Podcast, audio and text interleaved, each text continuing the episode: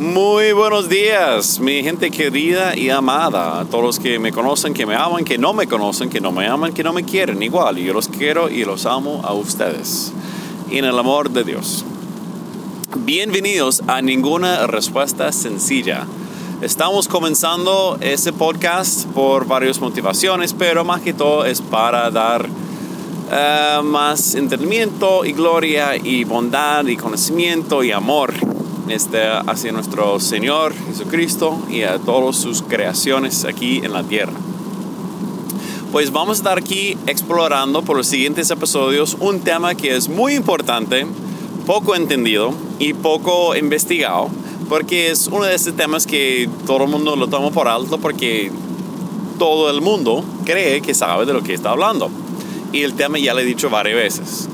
Y el tema se llama el mundo. Cuando hablamos del mundo, ¿de qué realmente estamos hablando? Eh, obviamente cuando usamos la frase como todo el mundo, queremos decir todas las personas en nuestro alrededor, en la faz del planeta, como sea. Eh, pero también eh, hay ciertas cosas en el mundo que podemos explorar del tema bíblico. Porque yo creo que en el pensamiento muchas veces confundimos, o ni siquiera confundimos, solamente pensamos que el mundo es la tierra, que la tierra es el mundo, en el sentido contrario, al revés pero realmente no es algo así. O sea, y quiero tomar ese tiempo para explorar qué realmente es el mundo. Porque hay cosas que son muy interesantes en cuanto a ese tema y muy fundamentales en cuanto a nuestro entendimiento de cómo es Dios y para poder liberarnos de las cosas de este mundo para que podamos llegar más cerca a Él, a ver Él en todo su resplandor, gloria y bondad. Porque muchas veces vamos a encontrar cosas en la Biblia que dice, por ejemplo, famoso versículo en Santiago donde dice, eh, amistad con el mundo, o sea, ser amigo del mundo es enemistad con Dios, es decir, ponerte como enemigo hacia Dios. Pero a la vez vemos el famosísimo Juan 3:16 que dice, por tanto que Dios amó al mundo, que envió su Hijo unigénito, que todo el que cree no se pierda más que tenga vida eterna pues, ¿qué es? ¿Dios ama el mundo y quiere que no nos amemos el mundo? ¿O, cómo es la cosa? Sí. Bueno, realmente toca entender qué es el mundo en su esencia, qué es, qué puede decir. Y como muchas palabras, puede ser que tiene varios significados. Pues comenzamos allá. Y en este, en este episodio vamos a ver eh, la definición en griega, que es el mundo, enfocando en parte en eso y también a partir de esa definición de mundo, cómo vemos que Dios estableció el mundo como tal. Muy bien. Cuando yo me comencé a investigar ese tema, me sorprendí porque no, yo no esperaba eso y, y cuando lo vi, wow, eso sí tiene mucho sentido. Entonces, ¿qué es? La palabra griega para mundo es, es la palabra, perdón, cosmos cosmos, como dice el cosmonauta, o sea, los astronautas de los rusos, o el cosmos como el universo en su totalidad. Eh, y ustedes dirían, ajá, entonces, ¿qué? Pero, ¿qué significa cosmos? Y esa es la parte que es muy interesante. Cosmos significa orden significa que hay una orden establecida a las cosas que están arregladas. No están en desorden, no están en desacuerdo, pero hay un cierto diseño, en cierta manera que las cosas están eh, arregladas, puesto en orden, puesto en línea, puesto en fila, puesto en un diseño, una eh, arquitectura, de modo que funciona. Muy interesantemente, que hasta en la Biblia también, en la parte de Pedro dice que las mujeres no deben estar ataviadas de cierta manera, ni usar maquillaje, ni esa cuestión. Bueno, pero la palabra que usa para maquillaje, ¿sabe qué es? Es cosmos. Que las mujeres, en vez de estar arregladas, cosmos, orden, ordenadas, deben usar lo que realmente es digno de ellas y de Dios. Ahora bien, el tema de maquillaje no es algo que voy a explorar en este momento, pues no, no me malinterpretas, por favor. Solamente estoy explicando que la palabra de cosméticos viene de esa palabra de cosmos que significa orden, arreglo. Ahora bien, entendiendo que el mundo significa que algo está ordenado, algo está arreglado, que podemos observar del mundo en sí.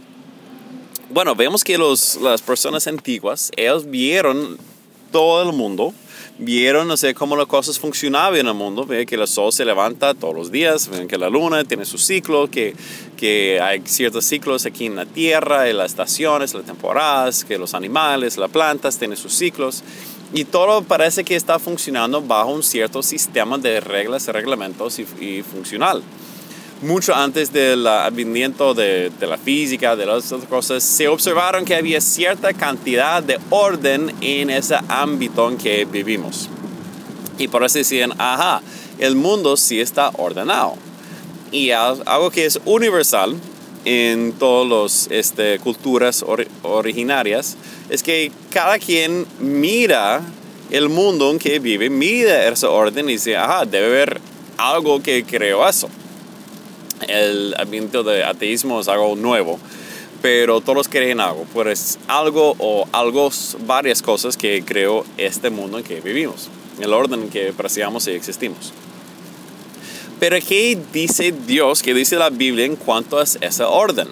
Pues nos toca volver y vamos a examinar este orden comenzando hoy desde el principio. Vamos a Génesis 1 y ahí vamos a ver realmente cómo es la orden de Dios, qué significa esa orden, porque eso va a ver que hay una definición aún más clara, específica, de cómo es la orden de Dios. Y es algo que nos da mucho beneficio a nosotros también en nuestras vidas cotidianas, hasta ahí. Entonces, vemos que en el principio el mundo estaba desordenada y vacía. Uh, no tenía orden, era caótica que el mundo no tenía nada. Que Dios creó cielos y la tierra. Interesante. Creó esas cosas físicas, cielos y tierra. Aunque saben que parte de los cielos también tienen un, parte espiritual. Pero igual en crear la parte espiritual y crear la, lo que es la parte física, que es la tierra, también comenzó a traer orden a esos dos ambientes y en cómo y cómo lo hizo. Bueno, eh, yo leí un libro hace unos años atrás, muy interesante el libro. Eh, yo quiero darle el crédito a la autora de ese libro porque me hizo entender una cosa que yo jamás había visto por, este, por Génesis. Y en cuanto a la orden en que Dios creó las cosas. Entonces, él dice, mira, en los primeros tres días de la creación, Dios comienza a abrir espacios, comienza a abrir ambientes, comienza a abrir lugares en donde el mundo puede existir. Entonces, primero crea la luz y esa luz crea dos ambientes, es decir, el día y la noche. Y en esos dos ambientes, en ese momento, solamente existen los ambientes, no hay nada que está entre esos dos ambientes. Luego, en el segundo día, crea lo que es el firmamento y puede ser que investigamos cuál es, qué es el firmamento en otro, en otro tiempo.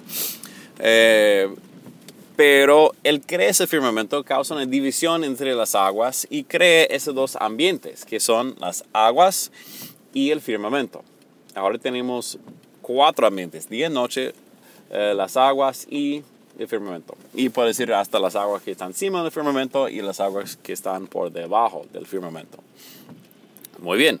Y el tercer día, que hace? Separa las aguas que están debajo del firmamento y crea la tierra. Entonces, desde esa bola de agua que inició, él comenzó a crear ambientes, creó espacios, vamos a decir, no ordenado, pero espacios donde, existe, donde puede existir las cosas. Ahora, en los siguientes tres días de la creación, comienza a poblar esos ambientes. Y en el día lo pobla con uno principal, que es el sol. En la noche lo pobla con muchos, que son eh, las estrellas y la luna. En ese momento él dice, ajá, él establece sobre este ambiente una autoridad. Dice, ajá, el sol está aquí para gobernar sobre el día, la luna está ahí para gobernar sobre la noche. Y ahí está la clave de la orden, porque ahora vamos a ver que el orden, el mundo, el cosmos como tal es así. Hay un espacio, hay un ambiente y además hay una autoridad que está encima o dentro de ese ambiente que es puesto para gobernar, que es puesto para servir, que es puesto para regir, que es puesto para dar y mantener eh, el, el, arreglo de ese ambiente. ¿Ok? Pues que veamos de cómo es la autoridad, cómo es la, la, el, go, el gobierno del sol. Bueno, el sol como autoridad, como líder, es un sol, es un líder muy constante. Podemos contar con el sol todos los días. Levanta todos los días y se cuesta todos los días. No que tiene un día de mal humor, no que tiene un día que está, ah, me da flojera, no lo voy a hacer. O, ah, me da rabia, sí lo voy a quemar esta vez. No, el sol es constante. No obstante, en su constancia también tiene algo de variedad, ¿no? Entonces vemos que tenemos las estaciones, que la horas en que levante se cuesta, cambia un poquito, pero también no son al azar. O sea, ese cambio también sigue un cierto ritmo, sigue, un cierto eh, tiempo y está pendiente de eso. Pues es una excelente lección de liderazgo. Un buen líder, una buena autoridad, un buen gobierno es constante no es algo que siempre está adivinando qué va a hacer, qué puede ser. ¿Será que va a hacer esto? ¿Cómo se levantó hoy? ¿Está bravo? ¿Está contento? Y está siempre tratando a complacer a ese líder que está tan iracundo que es imposible como ponerlo en su lugar donde eh, quiere estar contento y bendecir a los demás. No, un buen líder es constante se puede contar con ella, con él, y ahí no va a tener una preocupación en cuanto a cómo es o qué va a hacer. Bien, y en el quinto día, ahora volviendo a las aguas y a al firmamento, Dios lo comienza a poblar. Lo pobla con las aves y lo pobla con los peces, por aquí está abajo. En el firmamento arriba, o sea, en las aguas arriba del firmamento solamente no, no pone nada, porque su tiempo era limitado. Entonces, vemos que ya hay, aves y hay peces que están ahí para señorear, que están ahí para este, ocupar esos dos ambientes. Y podemos ver cómo ellos funcionan. Ellos reciben ese mandamiento de Dios para multiplicarse, que sean este, fecundos y que se multipliquen y que se llenen esos lugares. Entonces, otra cosa es para ver que no debe haber una ausencia de y que es más, en su presencia está cuidando del mismo. Es decir, nunca va a haber un pez que está contaminando su misma agua, porque hasta el agua que contamina, este, sabemos que eso forma un ciclo que da más alimento para el mismo pez. Siempre está pendiente de cuidar donde vive, está pendiente de estar pendiente de su, de su ambiente. Las aves también, ellos andan por todo el cielo y están este, ahí mismo. Ellos hasta limpian el cielo de muchos bichos, insectos y cosas así. Comérselas y lo mantiene como en ese espacio. Le llenen de alabanzas, le llenen de, de canticos y de gozo y de alegría. Le llenen de vida. Y eso es algo muy hermoso. Ahora bien, hay unos aves que sí cantan bastante fuera de tono, pero Dios les bendiga, están haciendo lo que fueron enviados a hacer. Y finalmente, llegando al sexto día, la culminación de toda la, la, creación, Dios crea los animales que andan por la tierra. Y dice, mira, su cosa es para andar sobre ese ambiente de la tierra y el espacio para también que se multipliquen, que se cuiden de esa tierra y que se llenen toda la tierra con su presencia, con su gozo, con su vida. Y al final de todo, sobre toda la creación, pone el ser humano. Y dice, ajá, aquí están, ustedes están aquí para señorear sobre todo ese que he creado todo lo que está aquí, sobre las aves, que son los señores del cielo, sobre los peces, que son los señores del mar, sobre los animales, que son los señores de la tierra. Y ustedes están aquí puestos para señorar sobre todo esto que he creado. Y este, para cuidarlo, para multiplicarse, para llenarse y para que su vida retunde sobre eso. Y ya con esos ejemplos naturales que Dios nos ha dado, Él mismo nos explica cómo es que tenemos que cuidar eh, su propia creación cosa fundamental que nunca debemos olvidar. Y a pesar de que la creación ya está sujeto a, los problemas de, del mundo como tal, yo sé, yo sé que dije mundo, eh, sabemos que nuestro deber delante de Dios y nuestro gozo también con Él es para cuidar su propia creación. Y en la manera que Él mismo nos explica y nos da ejemplos de. Ahora bien, ¿qué vemos de esta? Que realmente Dios crea ambientes y así a su lado cree lo que son los gobernantes, cree lo que son los señores, creen que son las autoridades sobre ese ambiente. A partir de ese punto podemos decir claramente que el mundo, el cosmos como tal, es creado de esos dos factores. Un ambiente, un espacio, un lugar, una entidad y su eh, autoridad acompañante. Esto es la orden del mundo. Eso es lo que quiere decir el mundo en sí. Ambientes y autoridades. Bien, entonces, ahora la pregunta es, ¿cuáles son los ambientes? ¿Qué ambientes hay? ¿Quiénes son sus autoridades? ¿Cómo debemos este, entrar en eso? Porque vemos que Dios nos puso como autoridad aquí en la tierra sobre mucha parte de su creación. ¿Qué nos toca hacer? ¿Qué no nos toca hacer? cómo vivimos esa autoridad de manera que sea eh, de beneficio y en acuerdo con lo que Dios ha pedido de nosotros. Y esos son los temas que vamos a explorar en los siguientes eh, episodios. Pues sí, eso es todo por hoy. Eh, disculpa que sea tan corto, pero yo realmente grabo eso mientras que estoy en camino para, para el trabajo. Y cuando llego ya me toca trabajar. Entonces ya he llegado a su fin. Escupo todos los sonidos de, de la calle, de la, del auto, de la lluvia y X. Pero bueno, espero que haya sido de bendición. Si te gusta ese podcast, excelente, compártelo, escúchalo. Si no te gusta, por favor, no lo hagas.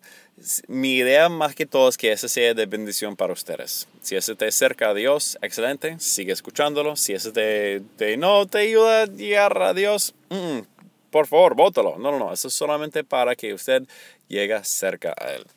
Bueno, que Dios bendiga grandemente, que vaya pensando en el mundo en que vivimos, cuáles son los ambientes en que existes, cuáles son las autoridades sobre esos ambientes. Y a ver que hay muchas, muchas, muchas, muchas, muchas más allá de solamente lo que Dios creó en esos primeros seis días de la creación. Y eh, no obstante, con esas que están allá, eh, pero vamos a comenzar a examinar un poco cuáles son esos ambientes y cómo ellos rigen sobre eso. Bueno, que Dios los bendiga grandemente y que estén este, eh, llenas del espíritu, llenas de gozo, de alegría y amor.